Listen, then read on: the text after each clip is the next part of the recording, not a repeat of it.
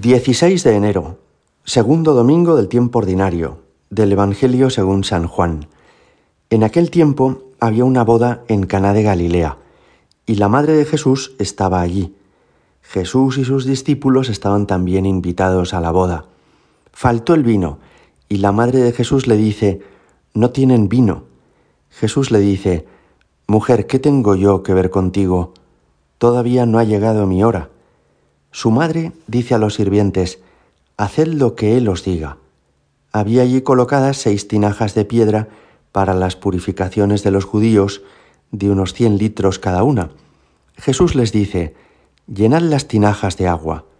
Y las llenaron hasta arriba. Entonces les dice, Sacad ahora y llevadlo al mayordomo. Ellos se lo llevaron. El mayordomo probó el agua convertida en vino sin saber de dónde venía los sirvientes sí lo sabían, pues habían sacado el agua. Y entonces llama al esposo y le dice, Todo el mundo pone primero el vino bueno, y cuando ya están bebidos, el peor. Tú en cambio has guardado el vino bueno hasta ahora. Este fue el primero de los signos que Jesús realizó en Cana de Galilea. Así manifestó su gloria y sus discípulos creyeron en él. Palabra del Señor. San Juan es quien nos cuenta este primer milagro de Jesús y es precioso porque para San Juan hay un detalle que no se le pasa por alto y es que la Virgen estaba en aquel primer milagro de Jesús como la Virgen iba a estar en el último día de Jesús. Juan es el que estuvo a los pies de la cruz con María el Viernes Santo. Para San Juan, uno de los primeros apóstoles del Señor, de quien escuchábamos esta semana en el Evangelio, que le conoció a orillas del lago Tiberíades con Santiago, y después fueron Andrés y Pedro, y más tarde Felipe y Natanael.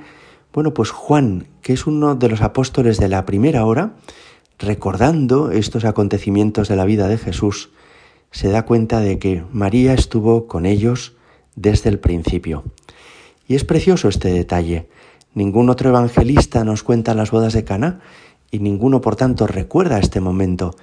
Juan, sin embargo, no lo olvida, lo tiene muy presente.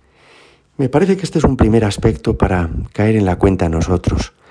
María también, como a, como a Juan, ha estado desde el primer momento de nuestra historia de amistad con Jesucristo. Cada uno de nosotros podemos recordar cómo desde nuestra infancia o juventud, nuestra vida cristiana tiene relación siempre con la presencia de María. Le aprendimos a rezar desde pequeños, nos acostumbramos a tratarla como madre, a contar con su compañía y protección, a invocarla con innumerables oraciones y a saberla cercana, amiga, protectora, cariñosa y atenta a nuestras necesidades. Así la recuerda Juan y así la recordamos también nosotros. María va a tener en este milagro de las bodas de Caná una gran importancia, porque es ella la que se da cuenta de que se está acabando el vino y es ella la que se acerca a Jesús y de una forma muy discreta le dice, no les queda vino. Fijaos que su manera de interceder ante Jesús es muy humilde y al mismo tiempo muy eficaz. No le dio órdenes a su hijo, no le dijo, tienes que hacer un milagro porque esto es pobre. No, simplemente le mostró a Jesús que a ella esta situación de que se acabara el vino en medio de una celebración del matrimonio le apenaba, le dolía. Y Jesús hace el resto. Jesús es verdad que al principio le dice que hay entre tú y yo, mujer, que es como decirle, Madre, no puedo dejar que los vínculos familiares condicionen mi misión. No voy a poder estar tres años haciéndoles favores a mis primos, a mis tíos, y a mi madre. Y ella lo entiende perfectamente. No se siente humillada, sino que una vez que ya le ha expuesto a Jesús lo que a ella le preocupa, se retira. Se retira, pero antes les dice a los camareros, haced todo lo que él os diga. Y también esto es para meditar sobre ello. Fijaos que María les da una instrucción muy sencilla a estos camareros, y es la instrucción de que obedezcan a Jesús. Ella no sabe cómo va a hacer Jesús el milagro, pero sabe que a Jesús va a intervenir, que Jesús va a hacer lo necesario para que esta boda termine bien. y lo que les pide a los camareros es simplemente que hagan caso a Jesús, que hagan todo lo que Él les pida, que le obedezcan. También en esto a nosotros nos ayuda. La verdadera devoción a María nos lleva a obedecer a Jesús.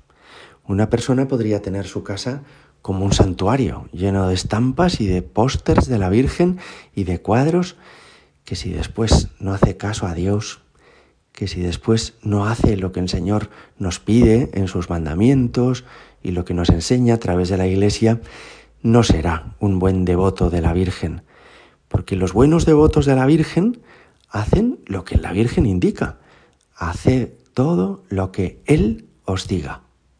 Y entonces sí, cuando los camareros obedecen a Jesús, cuando llenan las tinajas de agua a lo mejor pensando, este pobre no se ha enterado, que lo que falta no es agua, que lo que falta es vino. Entonces es cuando Jesús hace el milagro, cuando hacemos todo lo que Él nos dice. Es por último precioso que el mayordomo felicita a los padres de los novios y a los novios y les dice, todo el mundo deja el vino bueno al principio y vosotros en cambio lo habéis guardado hasta el final. Es decir, se llevan el elogio por ese vino bueno los novios, cuando en realidad el que ha hecho el milagro no es el novio, sino que es Jesucristo. Pero es precioso porque Jesús, que hace este milagro, no pretende llevarse los aplausos, sino que está encantado de que al final feliciten a los novios que en realidad no han tenido mucho mérito.